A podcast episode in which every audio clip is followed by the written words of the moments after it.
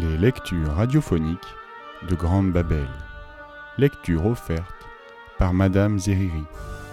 L'œil d'Horus d'Alain Surgé. Chapitres 3 et 4. Chapitre 3 L'oiselle et le lionceau. Intrigué, Ménie venait d'arrêter sa bachole et observait deux hommes qui, dans le Nil, jusqu'à la taille, foyaient les roseaux cependant que d'autres piaillaient sur la berge. Il allait les appeler pour demander ce qui se passait quand. Ouf expira une voix surgie de l'eau. Tu n'es pas maman crocodile Que Il se retourna, aperçut deux mains cramponnées au plat-bord. Non bredouilla-t-il ahuri. Je suis le fils du roi. Il se pencha, découvrit une jeune fille qui lui souriait de toutes ses dents. Tu viens de trouver ta princesse. Mais redresse-toi et continue de ramer. Qui es-tu? Qu'est-ce que tu... Rame, je te dis, rame Sinon je fais chavirer ta barque et je t'enfonce la tête sous l'eau jusqu'à ce que tu dois devenu poisson. Ménie n'insista pas. Il plongea sa rame dans l'eau, éloigna son embarcation du rivage. Qui es-tu? Reprit-il. C'est toi que ces gardes recherchent? Elle ne répondit pas. Dis-moi au moins ton nom, que je sache qui je traîne comme un vulgaire filet. Touilly, Touilly l'hirondelle, va plus vite, maman crocodile doit rôder par là. Ménie s'activa, non pour la soustraire à un quelconque danger, mais parce qu'il avait hâte d'être débarrassé d'elle. Un grand splash contre la rive leur fit tourner la tête à tous deux. Mais ce n'était qu'un hippopotame qui s'ébrouait. Lorsqu'ils furent hors de vue, Touilly demanda à Ménie de l'aider à se hisser dans la barque. Euh, comment? s'étonna-t-il Tu ne repars pas à la nage?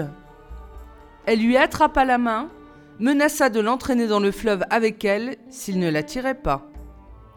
Il s'exécuta de mauvaise grâce, extirpa l'hirondelle de l'eau la regarda s'asseoir au milieu de ses instruments, puis tordre le bas de sa tunique pour en presser l'eau. Tu vas à la chasse? s'enquit-elle en souriant, en soupesant son arc. À moins que tu n'en reviennes, n'ayant fléché que le vent. Elle éclata d'un grand rire, un bon rire franc à dilater le cœur. Ménie le ressentit tel un coup de couteau. Qui était cette oiselle? Ce poissonneau vomi du fond du Nil. Je vais te déposer à terre, décrata-t-il en dirigeant la proue vers la berge. Je ne crois pas. La phrase était douce, souple, mais Ménie y perçut un éclat lisse comme un reflet de métal. Il se tourna, vit qu'elle avait encoché une flèche et le visait par jeu. Il croisa son regard qui avait la dureté du mica. Instinctivement, il passa sa rame de l'autre côté, appuya sur l'eau, ramena l'embarcation au milieu du fleuve. Comme il se taisait, elle l'agaça du pied, lui tirant des tressaillements de hanches, des haussements d'épaules, des grognements boudeurs. Qui dois-je remercier? demanda-t-elle enfin en mordant dans un fruit, épuisant les réserves de l'adolescent. Ménie, lâcha-t-il du bout des lèvres il jugea l'instant opportun pour faire comprendre à cette péronnelle qui il était. Mon vrai nom est Ménès, reprit-il sur un ton plus ferme, mais on m'a toujours appelé Ménie. Mon père voudrait que je lui succède sous le nom de Ménès Marner le Grand, acheva-t-il en se gonflant d'importance. Hum, trois noms pour ta petite tête? C'est lourd à porter, non? Tu dis que ton père est roi claqua avec un méchant sourire. Il crut qu'il l'avait mouché, qu'elle allait se traîner à ses pieds pour quémander son indulgence, son pardon, sa grâce. Il tendit l'oreille, l'entendit se sucer les doigts. Consciencieusement, passant de l'un à l'autre avec une application minutieuse, un soin attentif et délicat, n'oubliant ni l'ongle ni la paume où le jus de fruit avait coulé. Ménie eut un hoquet de stupéfaction. Tu ne me crois pas? couina-t-il d'une voix grimpée au fossé. Tu es peut-être le fils du douzième cousin du dernier courtisan, admit-elle. Ta mèche et tes mains ne sont pas celles du peuple. Mais de là à te hausser ne serait-ce qu'au rang de fils de chef des cuisines. Ménie soupira de dépit. Et toi, qui es-tu? Je te l'ai dit, une hirondelle. Une hirondelle, une hirondelle. La déesse Isis s'est aussi transformée en hirondelle pour retrouver le corps d'Osiris, assassiné par Seth. Pourtant, tu es loin de lui ressembler. Je veux savoir pourquoi tu t'enfuyais, pourquoi ces gens te poursuivaient jusque dans les roseaux?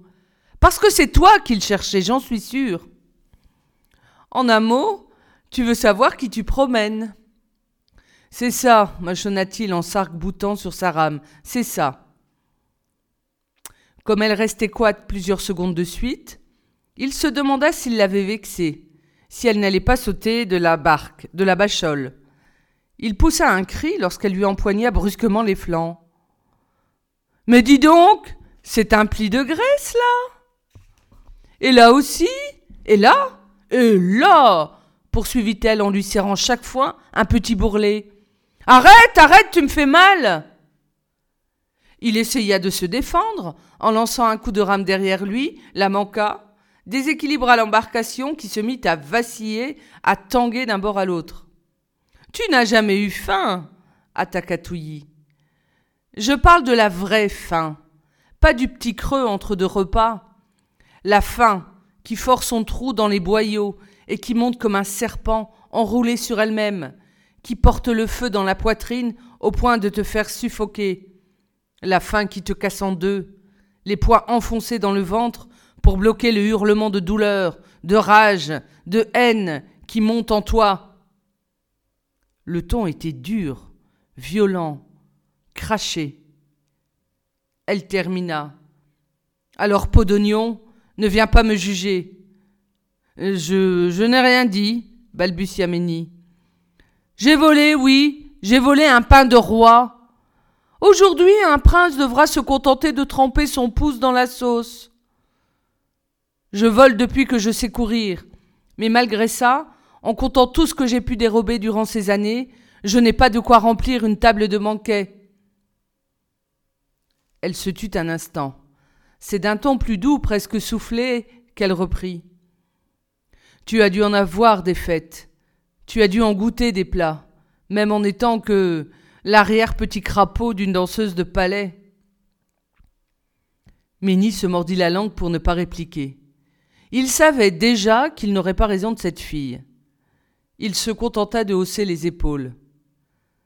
Tu habites forcément quelque part hasarda-t-il. Où veux-tu que je t'emmène? Où vas-tu, toi? Loin. Et le mot lui parut lourd, amer, tout englué de sel. Touilly remarqua. Tu remontes le courant, il y a peu de villages en amont, rien que des hameaux ou des cabanes isolées de pêcheurs qui survivent en se battant contre les crocodiles. C'est de là que tu viens? La jeune fille ignora la remarque. Elle poursuivit. Qu'espères-tu trouver par là-bas? C'est le pays des Nubiens, que l'on dit grand et noir. Tu en as déjà vu? Dans mon palais, oui. Les femmes servent à table et les hommes sont de bons chasseurs. Mon père les enrôle dans son armée, car ils connaissent parfaitement le désert. Bien sûr, appuya-t-elle en allongeant les lèvres. Bien sûr, et ton roi de père t'envoie seul les recruter. À chacun son secret. Tu peux être le fils de qui tu veux, je m'en fiche. Tu vas loin, moi aussi. Faisons le chemin ensemble, à deux, c'est mieux. Ménie réfléchissait. Il ne savait pas trop où se diriger. Son père avait parlé de s'aguerrir au contact du Nil, du désert, des montagnes, mais lui ne voyait pas comment. Surtout s'il se chargeait de cette fille. Elle allait dévorer ses réserves, le ralentir, peut-être lui faire manquer l'appel des dieux si elle caquetait sans cesse dans son sillage. Mais Pouvait-il l'abandonner à la colère des villageois? Elle devait s'être taillée une solide réputation de voleuse pour tant craindre d'aborder. Il continua donc de plonger sa rame dans l'eau, tantôt d'un côté, tantôt de l'autre, pour conserver la barque au milieu du grand fleuve. un moment, comme il ne l'entendait plus, il se retourna et vit qu'elle s'était endormie, un bras pendant dans l'eau. Redoutant la dangereuse curiosité d'un crocodile, il cessa de pagayer, se leva, prit le bras qui trempait et l'étendit le long du corps. Il resta près d'elle un instant, la main sur son poignet, et songea qu'il lui serait facile de la faire basculer dans les flots. Un simple geste, et hop Ou encore d'aller la déposer contre la rive, près des gens qui transvasaient l'eau du Nil dans les canaux d'irrigation. Reprends ta rame, conseilla la dormeuse d'une voix empâtée sans ouvrir les yeux. Évite de t'approcher des chadoufs. C'est là que les crocodiles attrapent leur déjeuner. Minnie sourit. Non, tout bien réfléchi, il n'avait pas vraiment eu l'intention de la ramener ni de l'acheter par-dessus bord.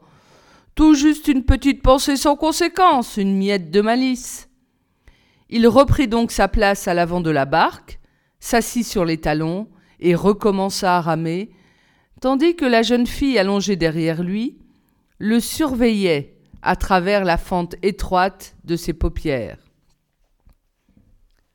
Chapitre 4 À l'ombre des papyrus Ra poursuivait sa course dans le ciel, terrassant hommes et bêtes sous son éternelle et écrasante chaleur.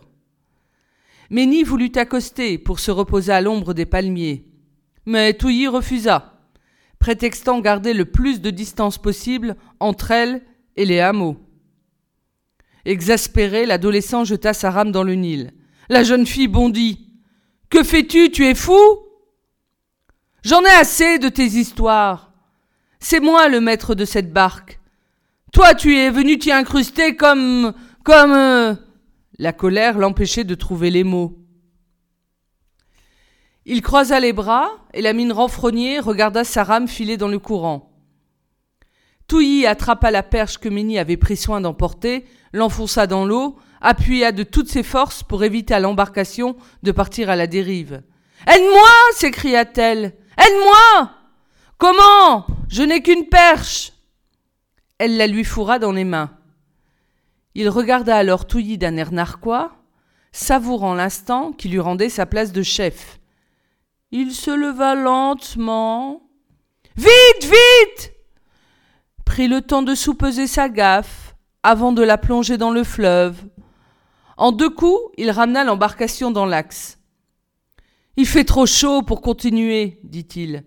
Je veux bien éviter les villages, mais je propose de nous glisser à l'ombre de ces papyrus. Touilly accepta de mauvaise grâce. La bachole se faufila dans d'épais roseaux, dérangea des poules d'eau et des vanneaux huppés, puis elle s'immobilisa à l'abri des regards, bien dissimulée derrière les papyrus. Ils mangèrent une bouillie de lentilles que Ménie avait emportée dans un pot et des fruits. Lui, délicatement, du bout des doigts. Elle en s'empiffrant, se barbouillant le tour des lèvres. Lorsqu'elle vit qu'il l'observait d'un air dégoûté, elle s'essuya la bouche avec son avant-bras puis croisant à nouveau son regard, elle eut un haussement d'épaule et se mit à fixer ses pieds. Ils restèrent un moment ainsi, silencieux, s'étudiant à la dérobée. Ménie la trouvait grande, bien faite, quoique un peu maigre. Son visage était volontaire, et sa voix un brin rocailleuse quand elle lançait des ordres. Elle avait les yeux sombres, et au fond des prunelles, un éclat d'ambre tel qu'en jettent les lalques sous les rayons de rat. Ses cheveux étaient longs et noirs, parsemés de reflets bleutés, très différents de ses perruques poudrées et couronnées de fleurs qui donnaient au visage de la cour de son père un aspect plus charnu. Pourquoi a-t-il fallu que cette aigrette s'accroche à moi? Comment me débarrasser d'elle?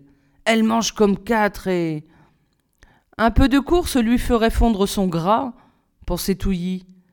Elle l'imaginait mou, mais non pas indolent.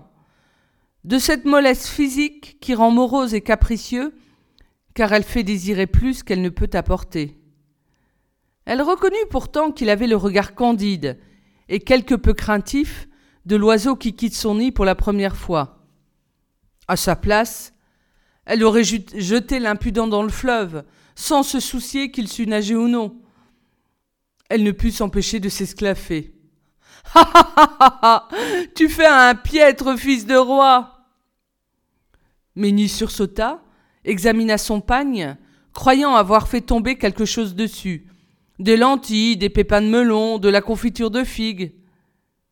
N'y découvrant rien, il planta ses yeux dans ceux de la fille pour une interrogation muette. Elle pouffa derrière sa main, se mit à fredonner. Fils de la vase ou fils de vent, l'un sera briqué, l'autre champ. Fils de Fela ou fils de roi, l'un sera d'eau, l'autre bâton. Et alors Elle poursuivit. Fils de serpent ou de faucon, l'un sera croqué par le second. À moins, reprit-elle d'une voix normale, à moins que le premier ne morde le second. Ce qui veut dire, demanda Ménie en fronçant les sourcils, que la terre est trop dure, le soleil trop brûlant, les corvées pénibles et l'impôt fort pesant. En un mot, que les chansons de rue rêvent de retourner le bâton. Ils se turent, se défiant du regard. Pourquoi restes-tu avec moi? dit Ménie. Par curiosité, j'ai envie de savoir ce qu'un rejeton des couloirs du palais est venu faire au milieu des pêcheurs. Elle avisa les instruments rangés dans la barque. Qu'est-ce que tu comptes tuer avec cet arc avec et ces flèches? Ce n'est guère facile à manipuler. Il faut tenir compte du vent, du mouvement de la bête. Mon père ne manque jamais sa cible, répondit Ménie en se gonflant d'orgueil. Nul mieux que lui n'atteint l'Oryx en pleine course. Ce n'est pas un gibier ordinaire, ricana Touilly. Ici, tu devras te contenter de bécasses et de hérons. Quant à réussir à les flécher. Elle extirpa une fronde dessous sa tunique qu'elle tenait attachée à sa jambe et la fit vrombir dans sa main. Voilà mon arme, déclara-t-elle. Elle, n'abîme ni la plume ni la chair. Et tu chasses avec ça? s'étonna Ménie en la prenant et en la retournant entre ses doigts. Comment viser avec un tel engin? J'ai quelques talents de magicienne, tout comme Isis, appuya-t-elle en lui décochant un clin d'œil. Ma mère aussi a des dons. Rien qu'en posant sa main sur ma tête, elle me calme, apaise mes pleurs, chasse la fièvre ou m'endort. Touilly ignora sa répartie. Elle poursuivit. Quand je lance ma pierre, elle émet un son tel que les canards relèvent la tête pour écouter. C'est alors qu'elle les frappe. Mon père, lui, chasse le gibier d'eau avec un sable bâton en forme de serpent. Il pousse sa barque dans les roseaux pour effrayer les oiseaux, et dès qu'ils s'envolent, jette son bâton en l'air et leur brise le cou. Cela demande beaucoup d'adresse et de la force et un bon mouvement du poignet. Mon père fait tout mieux que les autres. C'est normal puisqu'il est roi. Et toi, tes parents? La jeune fille planta ses yeux dans ceux de Ménie. Elle claqua. Ça t'arrive de faire quelque chose seule Moi, tout le temps. Elle se leva, empoigna la perche, entreprit d'extraire la barque des roseaux. Ils croisèrent plusieurs hommes qui pêchaient au filet et qui ne leur accordèrent nulle attention. Ils continuèrent à remonter le Nil jusqu'à un affluent des vallées des montagnes du Levant. Le soir tombe, remarqua Ménie en observant la lueur, sauvage du ciel. Il y a un hameau là-bas. Nous sommes suffisamment éloignés de Neken pour pouvoir aborder, sans risque pour toi. Comme elle allait protester, il ajouta C'est trop dangereux de rester la nuit sur le fleuve. Allons demander l'hospitalité à ces gens. Mais je t'en conjure, ne laisse pas traîner tes mains à portée de leurs objets. S'il t'interroge, soutiendras-tu toujours que tu es le fils du roi? Méni riposta à ton moqueur. Voudrais-tu que je prétende être ton frère? Trouve le plus adéquat. Que penser d'un jeune chien au milieu des sarcelles Debout, à la proue de sa bachole, Ménie la dirigeait vers la rive. Une dernière traction sur la perche les amena contre la berge, à l'endroit où l'on prélevait la boue pour fabriquer les briques. Comme il se penchait pour attraper un piquet d'amarrage, Touilly le poussa brutalement. Il s'affala dans l'eau, soulevant une vague qui fit danser les nénuphars. Il se releva, crotté des chevilles jusqu'aux oreilles, bredouillant de colère. Te voilà né du limon déclara Touilly pour bloquer la fureur au fond de sa gorge. Bienvenue chez les pêcheurs, mon frère Ménie lui décocha un regard noir, mais il serra les lèvres, monta sur la berge avec une démarche de canard, au milieu des éclats de rire des enfants, accourus au bruit de sa chute.